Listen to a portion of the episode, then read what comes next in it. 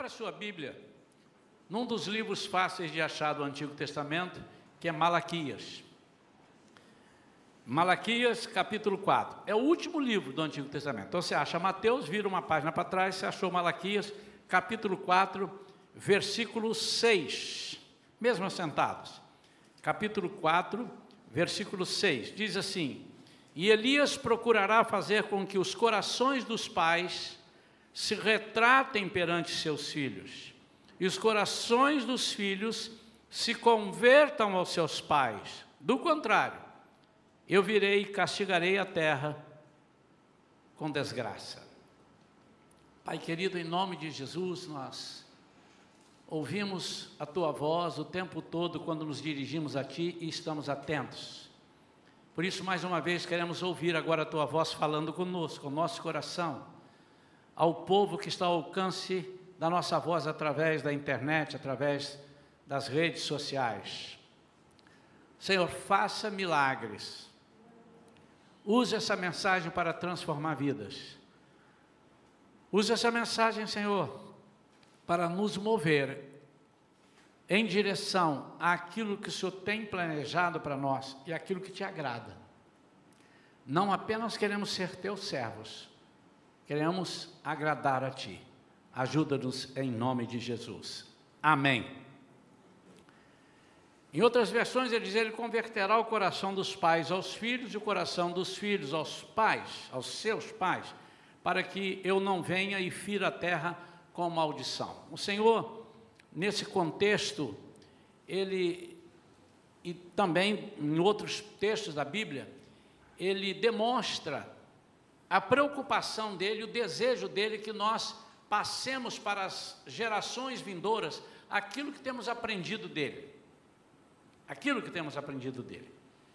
Mas não só os nossos filhos, aqui está com filhos, e nessa mensagem eu quero abordar aos filhos e aos novatos na fé, aqueles que é, nós estamos encarregados de discipular, de ensinar. E todas as vezes que eu falar pais e filhos, vocês entendam pais e filhos, mas também entendam que nós estamos falando para aqueles que a igreja precisa tratar, para aqueles com que a igreja precisa se relacionar, ensinando. Hoje é, nós tivemos batismo de seis pessoas, seis novas vidas que vão caminhar. Eles nasceram agora, então eles vão comer papinha. Daqui a pouco eles vão, por enquanto eles vão só uma, uma madeira, né? depois vem comer papinha, depois vem um arrozinho, até o momento de comer uma feijoada. Mas, nesse período, até ele chegar na consistência, ele precisa que nós os discipulemos. Em Deuteronômio capítulo 6, de 20 a 24, Deus fala com Moisés para que Moisés se encarregue de explicar o que, que está acontecendo desde a retirada do povo do Egito. E ele diz: Eu quero que vocês passem isso de geração em geração. Ele disse: no, no, futuro, quando teus filhos perguntarem qual o significado de todas estas leis, estatutos e doutrinas que o Eterno nosso Deus vos ordenou, responderás a eles: Nós éramos escravos. Aí ele começa a dizer: Conta a história. Nós éramos escravos, nós estávamos subjugados. E aí entrou Deus com mão forte e poderosa, nos livrou, nos libertou. Com isso, os filhos vão começar a aprender, e as pessoas que estão ouvindo, além dos filhos, Puxa vida, então, se eu estiver numa situação deprimente, se eu, tiver, se, não, se eu estiver numa situação de é, subjugado, então eu preciso crer nesse Deus, porque aqui Moisés engrandece o nome de Deus. O Senhor ordenou-nos, então, cumprirmos todas essas ordenanças, amando reverentemente ao Senhor nosso Deus, para que tudo nos corra bem, todos os dias. E eu quero perguntar a você: o que você tem transmitido às suas gerações? Você tem se preocupado? Nós estamos numa velocidade muito grande de informações. A internet veio para ajudar muitas coisas, mas veio para prejudicar também. E nós temos que ter sabedoria, nós temos que saber discernir, sair daquilo que não nos agrada, mas não há não há como voltar, não há como nós cancelarmos e darmos uma ordem. Ninguém aqui em casa usa celular, ninguém aqui em casa usa internet. Então nós temos que é, ensinar as nossas crianças aquilo que, aquilo que é, muitas vezes nós não estamos presentes e elas acompanham. As nossas crianças com 4, 3 anos de idade estão muito mais avançadas do que, por exemplo, na minha geração com 12, 13 anos de idade. Sem falar de celular, porque na minha idade de 12 anos não havia celular. Né? Não estou me referindo a isso, estou dizendo em, em perspicácia. Ontem aconteceu uma coisa interessante. A minha netinha, quatro anos, estava lá em casa, passando o dia conosco, e a mãe mandou uma mensagem dizendo assim: são, são falta meia hora. Ela traz, traz, pergunta se a Camila ela não vai vir, porque tem um aniversário é, online, um aniversário, uma live de um amiguinho que ela gosta e ela vai ficar muito chateada se ela não participar. E eu falando, e ela escutou, ela disse assim, não, pede a mamãe para mandar o link para o seu telefone. E aí eu faço daqui. Não, mas tem um, tem um kit que trouxe. Pede o papai para trazer o, o, kit. Eu faço daqui de casa. Faço daqui da casa da vovó. Quer dizer, ela sabe essas coisas, tu tem um link. Obviamente, ela está fazendo isso na escola, mas se elas têm essa capacidade de perceber, de repente eu abro o link às quatro horas, ela entra, olhou e disse assim: Peraí, vovô, aperta aqui, está sem microfone. Fulano abriu o microfone, deixa eu ver, pronto, agora, sai da tela. Então, e eu fiquei olhando, falei: Eu vou chamar ela para dirigir as minhas lives de ministérios agora, porque é um negócio fantástico. Que, que eu estou dizendo isso, irmãos? Às vezes nós menosprezamos as nossas crianças. Antigamente, irmãos, nós batizávamos uma criança com 14, 15 anos. Nós já batizamos aqui com 10 anos. Tem crianças aqui com 9 anos que têm uma capacidade intelectual e espiritual muito aguçada. Eu não sei, pastor, só vai mudar, não devemos batizar crianças. não estou dizendo criança de colo, mas daqui a pouco mais eu não sei se nós não estaremos batizando crianças com 6, 7 anos que estarão sabendo exatamente, eu sei o que é a salvação, eu sei o plano da salvação, e se bobear, ela vai pregar para você. Por que negar o batismo a uma pessoa dessas? Calmem, ainda não. Ainda não. Mas eu estou dizendo, não menosprezemos. Mas o que estamos passando para as nossas gerações? Qual é o bastão que você tem passado? Ou você não tem conseguido passar? O bastão tem caído? Você tem se preocupado em preparar discípulos? Estamos vivendo também um tempo de farinha pouca, meu pirão primeiro. Ah, cada um dá conta de si. Esse versículo que está na Bíblia, cada um dar conta de si, cada um vai prestar contas a Deus, é sobre a sua salvação. Eu não posso dar conta da sua salvação, a não ser num caso. No caso onde você não conhece Jesus, eu sabia que você precisava de ouvir, eu nego te pregar o Evangelho, aí o sangue dessa pessoa virá sobre mim. Mas quando você é salvo, já você já aceitou Jesus, cada um dá conta de si. Mas não é isso que eu estou falando. Eu estou falando daqueles problemas que muitas vezes nós vemos as pessoas encontrando e cada dia mais nós ficamos à, margem daquilo, não queremos confusão. Nossa igreja de Cristo, não é a nossa igreja Shalom, mas envolve todas elas, nós percebemos por ler, por ver, por comentário de outros pastores, cada dia mais nós estamos esfriando, e o apóstolo Paulo disse assim: no final, o amor de muitos esfriará. O amor de muitos esfriará. Em Juízes capítulo 2, versículos 6 a 10, mostra que aconteceu algo terrível depois que Josué morreu. Josué morreu e os que conheciam grandes obras do Senhor continuaram a servir a Deus. Mas depois que morreram, surgiu uma nova geração que se esqueceu do Senhor. Coloque, por favor, Juízes 2, 6 a 10. Diz então Josué se despede do povo e os filhos de Israel partiram cada qual para sua herança a fim de ocupar a terra. O povo de Israel serviu a Deus, o Senhor, enquanto Josué viveu.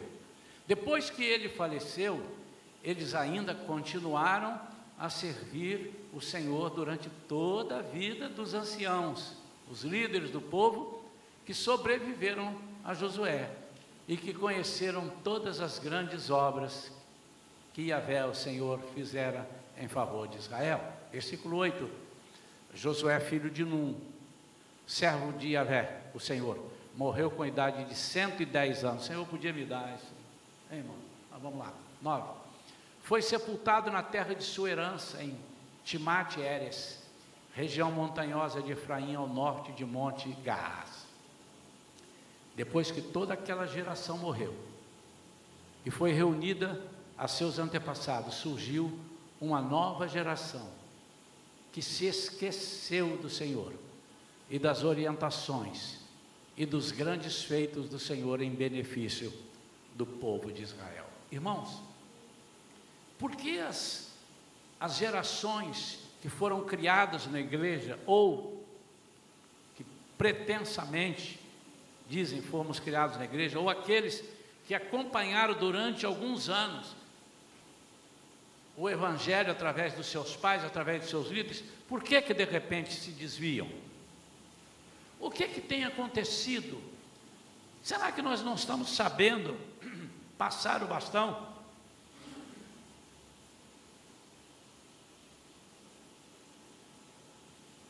Será que não estamos sabendo passar o bastão? Não estamos gastando tempo? Deus não tem interesse que nós sejamos salvos apenas. Deus pede que nós continuemos, propaguemos, compartilhemos aquilo que Ele nos ensina. E foi isso que Ele pediu a, Josué, a Moisés e depois a Josué que fizesse, mas infelizmente nem todas as pessoas conseguem alcançar isso.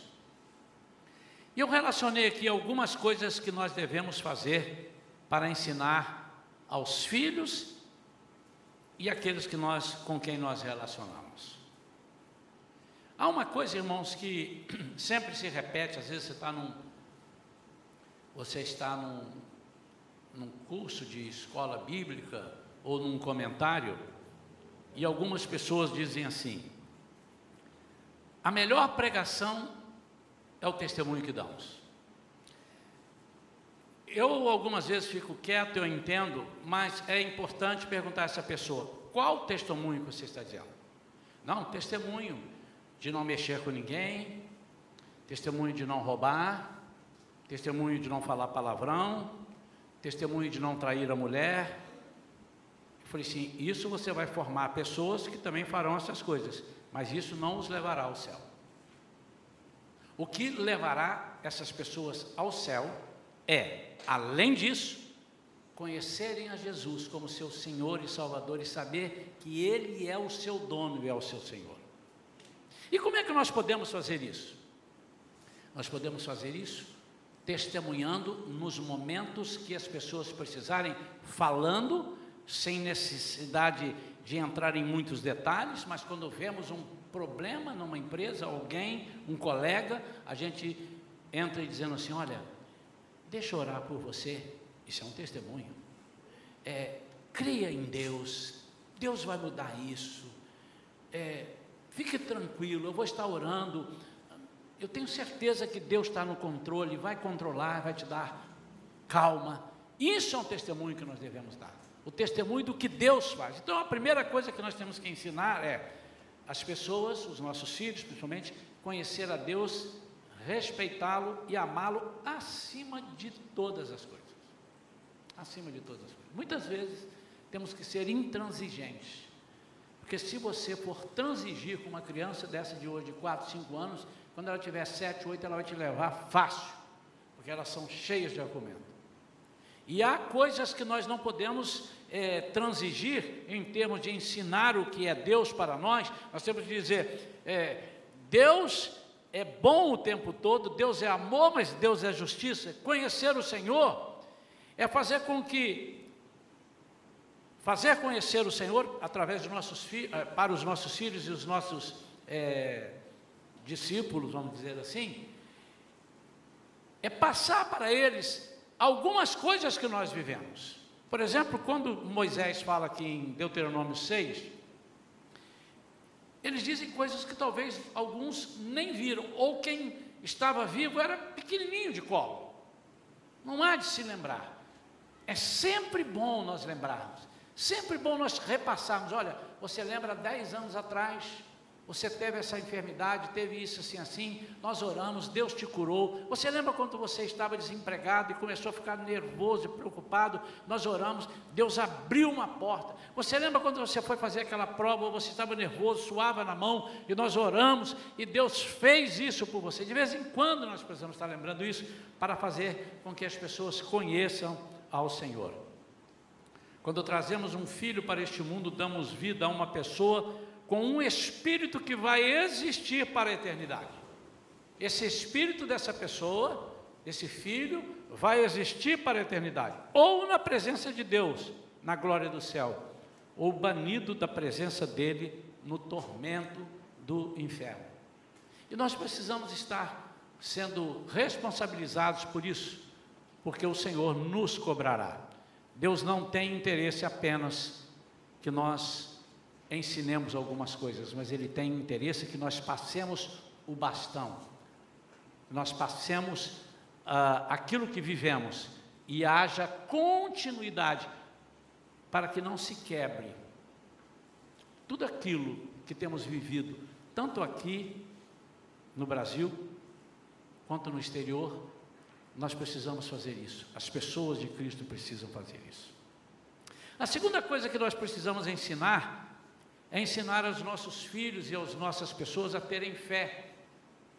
Irmãos, como é difícil trabalhar a fé numa pessoa, porque a fé é uma coisa que, embora seja concreta, que vai acontecer, eu já preguei isso domingo passado, é algo concreto, se você crer, Deus diz, vai acontecer.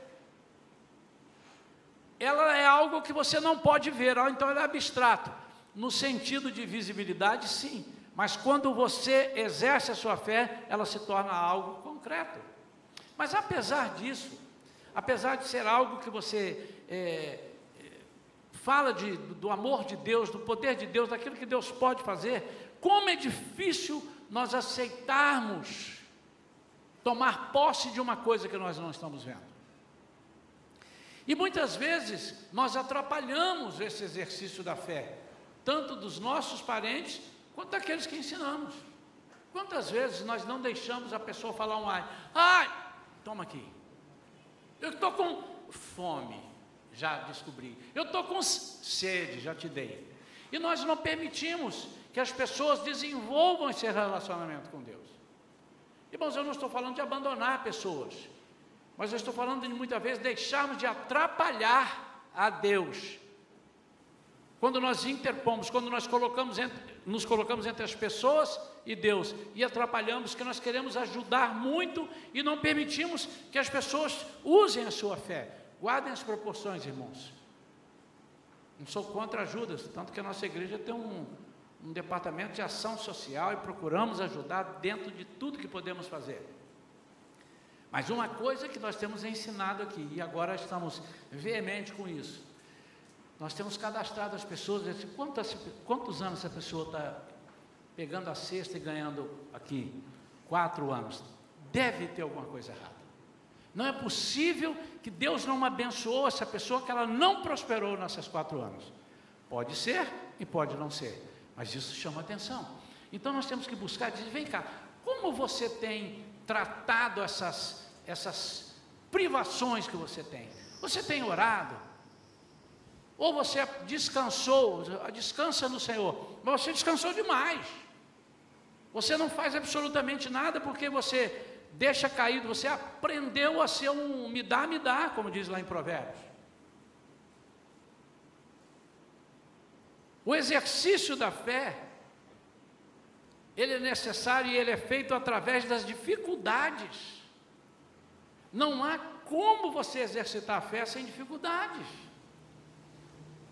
Se uma pessoa, por exemplo, oramos há pouco pelo sobrinho do irmão, aqui, e nós temos que exercitar a fé, por quê? Porque está numa dificuldade. E se o médico diz para alguém: olha, não tem jeito, é assim que vai acontecer, então nós exercitamos a fé. Como é que eu vou exercitar minha fé se nada está errado na minha vida, se nada me falta? Então nós temos que ensinar a buscar novas experiências sempre e ter embasamento bíblico sempre. Muitas vezes nós queremos que que o Senhor nos entregue, nos dê coisas que não estão na Bíblia, ou que estão contrário ao que diz a Bíblia. E eu tenho fé que vou conseguir, você não vai conseguir. Isso é ensinar a fé às pessoas. Filho, não tenha fé para isso, isso não vai acontecer, ou então a Bíblia está errada. Ou então Deus mudou, isso é passar para as pessoas o que é fé. Deus nos atende de acordo com a vontade dEle.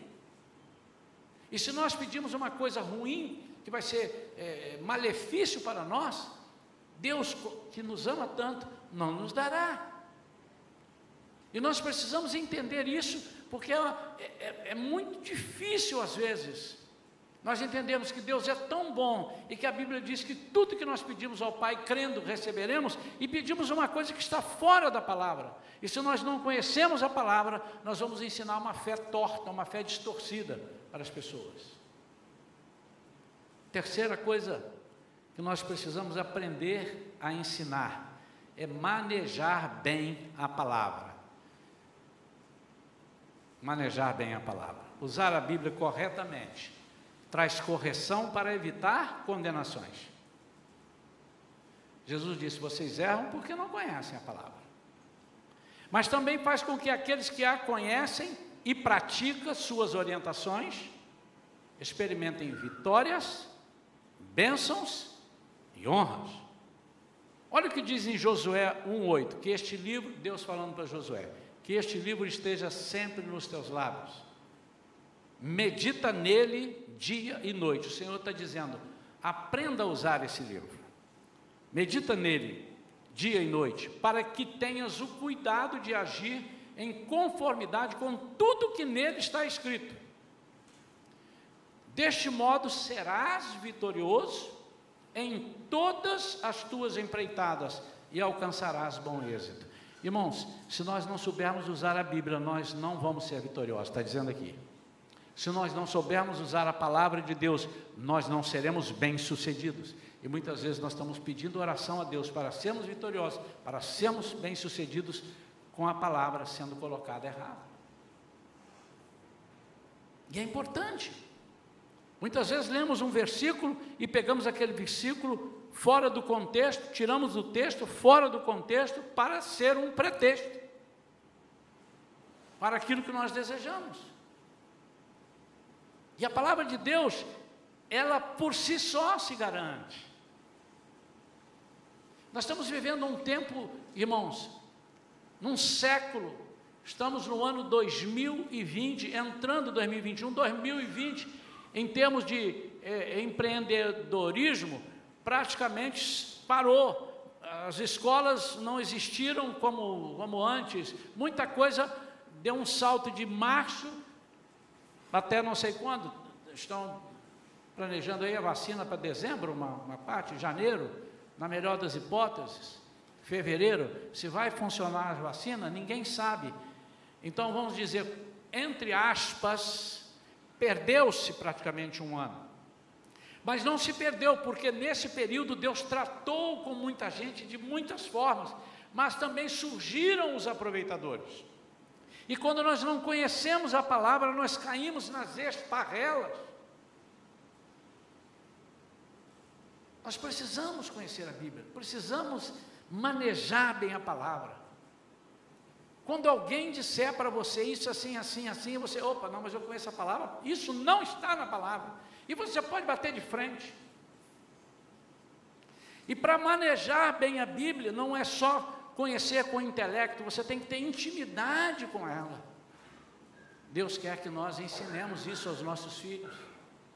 Irmãos, eu quero treinar nessa igreja que os filhos dos nossos filhos os filhos dos filhos dos filhos dos nossos filhos.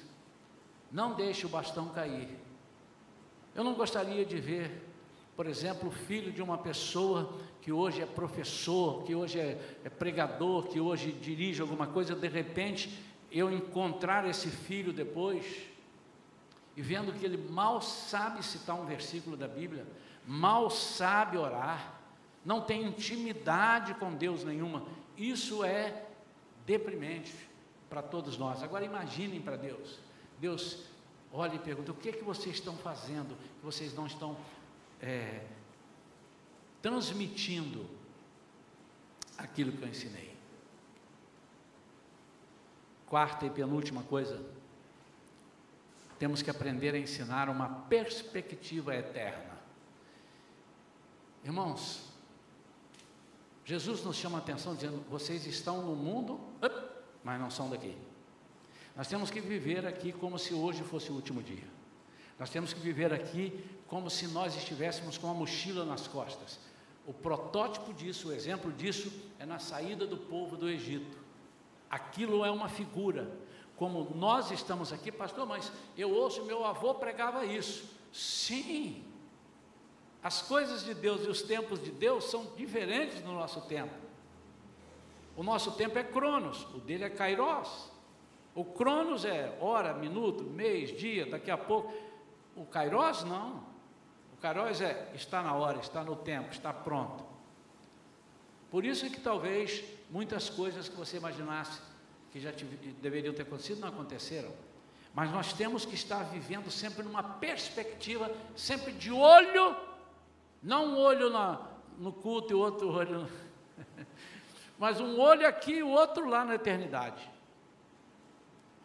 Um pastor amigo meu disse que viajava dos Estados Unidos para cá, sentou-se ao lado de uma pessoa que parecia ser uma pessoa muito culta, e ele abriu um jornal, depois abriu um, um tablet e começou a discutir, mostrar as coisas do mundo, e ele ali do lado, e esse moço que também era brasileiro, esse pastor amigo meu é brasileiro, esse moço vira para ele e disse assim: Nosso país está cada dia pior, hein? Não tem saída para o nosso país. E o pastor disse para ele: O meu não. Falou, mas você não é brasileiro? Eu sou. Então, disse, não. O meu país é a Nova Jerusalém. Eu vou morar lá no céu. Eu não sou regido por essas leis aqui. Eu sou regido pela eternidade. O John Bevere escreveu um livro chamado Movidos pela Eternidade. Nem sei se nós temos esse livro aí na livraria é, ainda. Se não temos, eu, sugiro vocês que busquem para que encomendemos para vocês. Se temos, compre. É algo fantástico, é um dos best-sellers dele, eu não estou fazendo propaganda nenhuma, apenas estou dizendo, é algo que nos faz a pensar o seguinte: você está aqui, mas você não é daqui. Nós somos peregrinos. Então a perspectiva eterna nem é você largar tudo. Conheci uma irmã que ela aceitou Jesus. Aliás, ela já era crente, teve uma experiência muito grande com Jesus.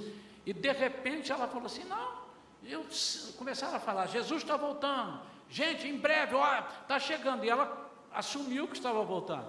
E ela disse: Olha, pode parar de pagar as coisas, deixa esse negócio para lá, isso vai ficar tudo para o anticristo. Deixa, não é isso, irmãos.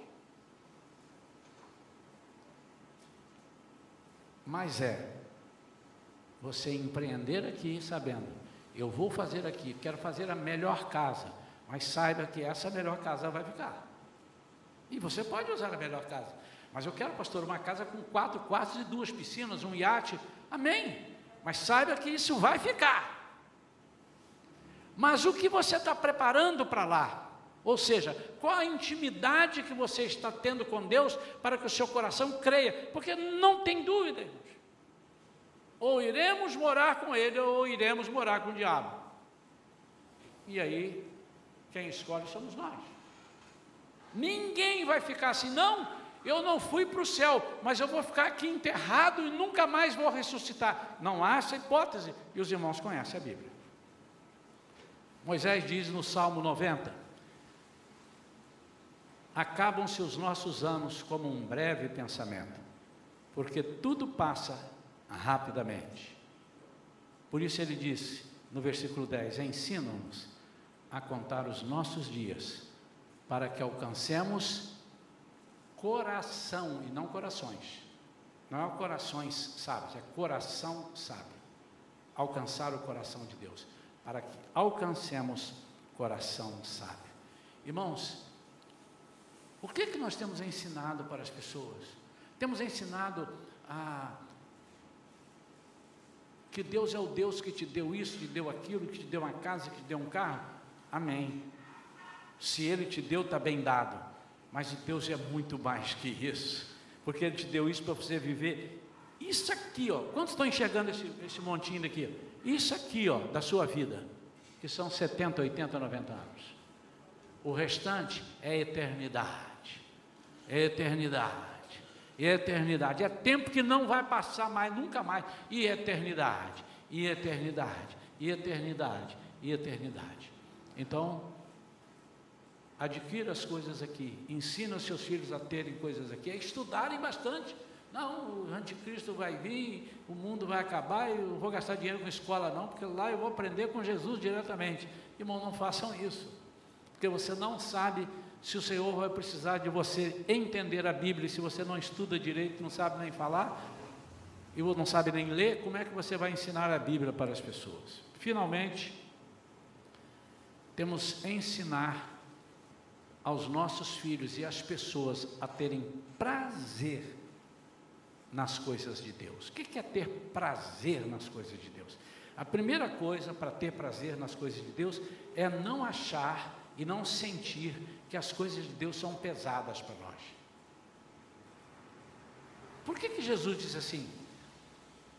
Aprendei de mim, eu sou manso e humilde. E ele disse: O meu fardo é leve. Existe um fardo. O fardo é aquilo que nós precisamos carregar no dia a dia. É leve. E o meu jugo é suave. Então, para quem não sabe o que é jugo, já preguei aqui uma vez, mostrei ali o jugo. O jugo é aquela canga que coloca no pescoço de dois bois. Você não pode colocar um jugo num boi e num cavalo. É jugo desigual. Por quê? Porque não vai dar certo. O boi vai ser orientado para arar e para fazer o cavalo ele orientado, orientado para outra coisa. O que Jesus está dizendo é o seguinte: o meu jugo é a sua direção. Eu vou dirigir, mas eu dirijo suave. Eu dirijo com amor. Mas o inimigo dirige a trancos e barrancos. Ele te dirige no início, parece tudo asfalto. De repente você pega uma estrada esburacada que meu Deus do céu. Me lembro uma vez, nós éramos recém-casados, eu e a pastora, mas já há quarenta e tantos anos, né? Não tínhamos filhos ainda. Peguei o meu Fusquinha zero quilômetro que eu tinha tirado no consórcio. Enchi de coisa com a minha barraca. E parti de São Paulo, fui para Salvador passar as férias. E fomos parando. Irmãos, quando estava chegando em Salvador, eu vi uma estrada assim bonita, que saía lá numa ilha, que nós tínhamos ouvido falar, é por aqui, meu irmão de Deus. O Fusca era novinho, lembro, branquinho, novinho. Quando andamos naquela estrada maravilhosa, que parecia, uhul, que lugar maravilhoso. Eu dirigia cantando. De repente, pum, bateu no buraco. O que é que houve? Outro buraco. Quando eu olhei, estava assim, nos próximos 40 ou 50 quilômetros, estrada em, em recapeamento. Meu irmão tinha cada pedra e a pedra batia no paralama, e eu, ai, minha dor, ai, ai, meu Fusca vai chegar todo furado lá. Muitas vezes o inimigo faz isso conosco.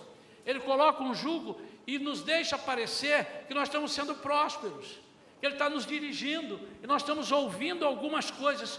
Como é que nós ouvimos o inimigo? Quando ouvimos pessoas falando conosco e não confirmamos na Bíblia, não sentimos se é de Deus, só ouvimos e as pessoas dando com palpite. Isso aconteceu com o próprio Josué, onde ele derrota Jericó daquela forma, o ibope dele foi lá em cima, todo mundo é Josué, é Josué, uh, uh, uh, é Josué. O camarada não fez, só comandou o povo, deu as voltas em volta da, da, durante sete dias da, da, muralha e de repente. Uh, desmonta tudo. A moral desse camarada foi para onde? Próxima cidade era Ai. Desse tamanhozinho até no nome. Uma era Jericó, a outra era Ai. Desse tamanhozinho. Pouquíssima gente. Chega um, um dos seus soldados, comandante, e diz assim: Ô Josu, fica tranquilo, está no papo, pode levar um, umas 30 mil pessoas, pouquinho só aqui, e não vai dar para eles, que nós vamos arrebentar. Nós estamos no outro patamar.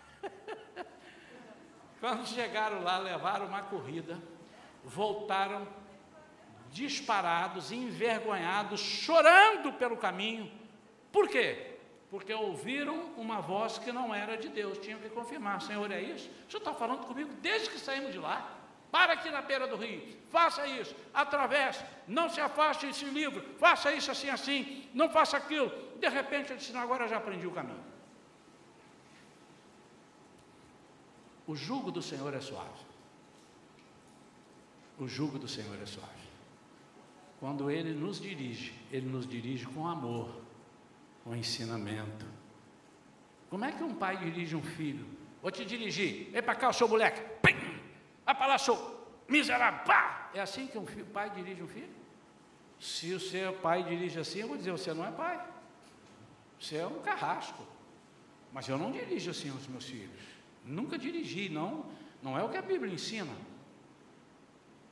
Um pouquinho bate aqui com a vara para vir para cá, bate para cá para vir para cá, para não sair da, do caminho, mas nós temos que ensinar. Agora, se nós somos maus, fazemos isso, e Deus? O que você tem transmitido às suas gerações? Qual é o grau de importância que você dedica a um irmão mais novo na fé? Você se interessa por exortá-lo, ensiná-lo a amar a Deus e provar de sua misericórdia. Irmão, se há uma coisa que eu com 70 anos de idade, com cara de 50 naturalmente, e corpo de 40, ô oh, Senhor, confirma isso tudo em mim. Músculos, obedeçam. Você tem 40 anos, joelho, braço, amém. Se há uma coisa que eu vejo dificuldade é em exortar. Eu não tenho dificuldade em exortar, eu vejo dificuldade em as pessoas aceitarem. Sabe o que, que eu tenho percebido? Que muitas vezes você é bom quando você fala mentira para a pessoa, mas quando você fala a verdade, você não presta. Eu tenho um médico. Primeira vez que eu vi esse médico, esse cara não é médico, esse cara é um terror. Como vai? Tudo bem? Fez isso assim, assim? Eu começo a falar, não estou te perguntando isso, daqui a pouco eu te pergunto. Cara, é grosso, cara. Mas depois eu fui conhecendo, o cara tem um amor pelas vidas, ele estuda. E ele quer o melhor para nós. Agora fomos lá, ele trocou alguns remédios. Não, não, isso aí não. Faz isso para você melhorar, viver bem. Eu fui falar com outro médico, que é o geral, ele está certo. Mas se eu trocasse de médico, porque ele estava falando, ó, oh, do jeito que você está aqui, você não vai aguentar não, hein? Você não vai aguentar, você vai capotar daqui a pouco. Ele me falou algumas coisas que eu saí de lá. Eu acho que eu já morri e não sei. Eu sou uma caveira ambulante.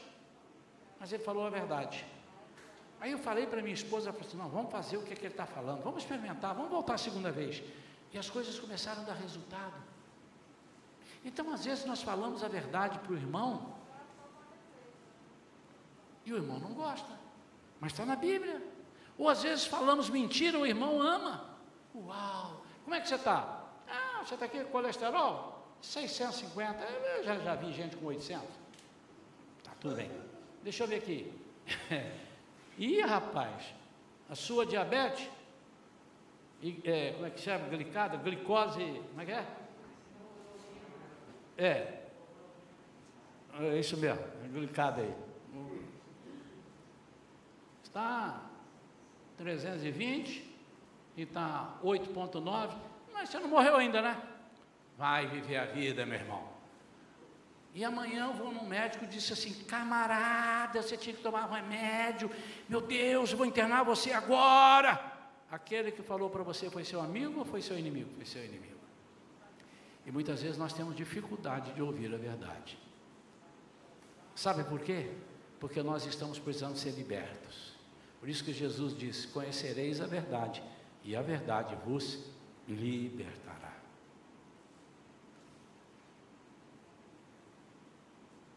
Eu estou vivendo um tempo em que as pessoas, segundo Paulo disse, viverão esse tempo, que terão comichão nos ouvidos e quererão ouvir as coisas que agradam a eles. Nós estamos vivendo esse tempo.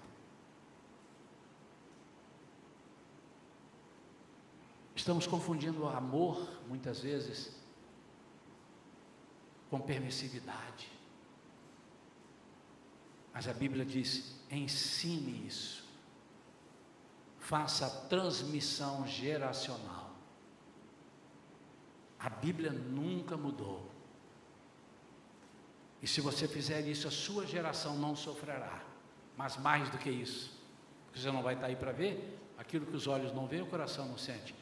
Mais do que isso, mais do que você não vai sofrer, Deus vai se alegrar tremendamente em saber: aquele meu servo foi combatente, foi digno.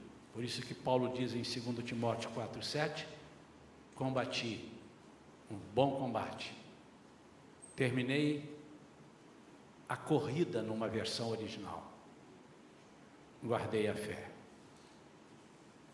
Quero orar pela sua vida, meu amado, para que Deus desperte em você e te mostre pessoas que estão precisando de uma transmissão geracional. Geração não necessariamente os seus filhos. Quem você tem preparado? Na sua empresa eu sei que tem te cobrado. Ó, oh, você tem que arranjar um substituto, que daqui a pouco eu vou te eleger aí, vou te promover a gerente geral, a diretor. E você está preparando a quem? Mas aqui, no corpo de Cristo, nós temos que preparar pessoas. Eu tenho estado preocupado, irmãos, com isso. Não estou preocupado. Ah, meu Deus, eu estou me preocupando, ou seja, eu estou já antevendo. Quem ficará à frente da igreja pregando quando eu e a pastora formos levados por Jesus? Eu já estou pensando nisso. E estou vislumbrando uma turma de jovens e falei semana passada para a pastora: não vou falar para a igreja. Ainda, mas eu estou com projetos para esses adolescentes, crianças, adolescentes e jovens, que serão a geração futura. Eu gostaria de ter uma geração de Samuel, que com o dedo em riste diz assim: olha, se for preciso, eu perco a tua amizade mas eu não perco a palavra de Deus. Nós temos que estar preparados para fazer inimigos, ou deixar as pessoas se tornarem nossos inimigos. Nós temos que estar preparados. Por isso, que Pedro e João, quando disseram a eles: pare eles, eu não posso deixar de falar daquilo que eu tenho visto e ouvido. Nós não temos que deixar de, de agradar a Deus para agradar as pessoas. Nós podemos agradar as pessoas desde que agrademos a Deus. E nós temos que transmitir isso, sob pena de termos uma geração doente daqui a 10, 15 anos. E eu quero convocar você para vir comigo nessa jornada. Eu, eu, eu não tenho tantos anos, normalmente falando, eu não tenho tantos anos de vida quanto tem o Renan, o Lucas, o outro Lucas, o Lucas Azevedo, o Lucas Bonifácio, quanto tenho a Valentina. Eu não tenho, normalmente falando, pela ordem natural das coisas. E eu entendo que talvez eu nem veja uma criança dessa. Eu vi Valentina pequenininha, repreendendo o demônio com cinco anos, está amarrado em nome de Jesus. Eu consegui ver ela grande, e aqui na igreja onde eu estou pastoreando, né? Mas pode ser que eu não veja um pequenininho desse aí, que está aí, e que está cheio do poder de Deus, e que ore com autoridade muito grande, mas eu preciso passar para eles. Há coisas que nós não veremos em vida, mas elas acontecerão por causa da nossa transmissão geracional. Há mães que nunca viram o que aconteceu com os filhos que ela oraram durante anos e anos, mas ela foi honrada por que aconteceu. As pessoas vão ver. Fica de pé, meu querido. Põe a mão no seu coração e faça essa aliança, esse pacto com Deus, de ser responsável para transmitir, para passar o bastão para outras gerações. Queremos adultos ensinando os jovens, jovens ensinando os adolescentes, adolescentes ensinando as crianças, As crianças de 8 anos, 7 anos, ensinando as de 3. Não há outra forma de fazer isso. Não há outra forma. Pai querido, em nome de Jesus, eu estou lançando esse desafio na nossa igreja.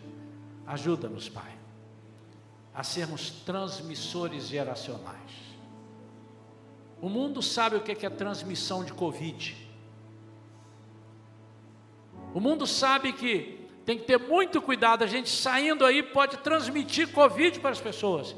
Senhor, ajuda-nos a transmitir a tua palavra, a pegar, encostar na pessoa, a pessoa sentir choque, a pessoa sentir: o que, que, é isso? Você chegou perto de mim, eu senti um algo que me abalou aqui, o que, que é isso? Isso é o poder de Deus. Nós estamos perdendo isso, Pai. Eu não quero perder. E eu estou convidando essa igreja e aqueles que estão comigo ao alcance da minha voz, através da internet, que vocês façam um pacto, uma aliança com o Senhor, para serem transmissores, não de coisas ruins, mas transmissores geracionais daquilo que Deus deixou para nós. Louvamos o teu nome, Senhor, ensina-nos a fazer isso, dá-nos força, dá-nos perseverança e se preciso for, Senhor, prepara-nos para fazer inimizades, para que o teu nome não seja deixado de lado. Em nome de Jesus. Amém. Deus abençoe sua vida. Pode sentar.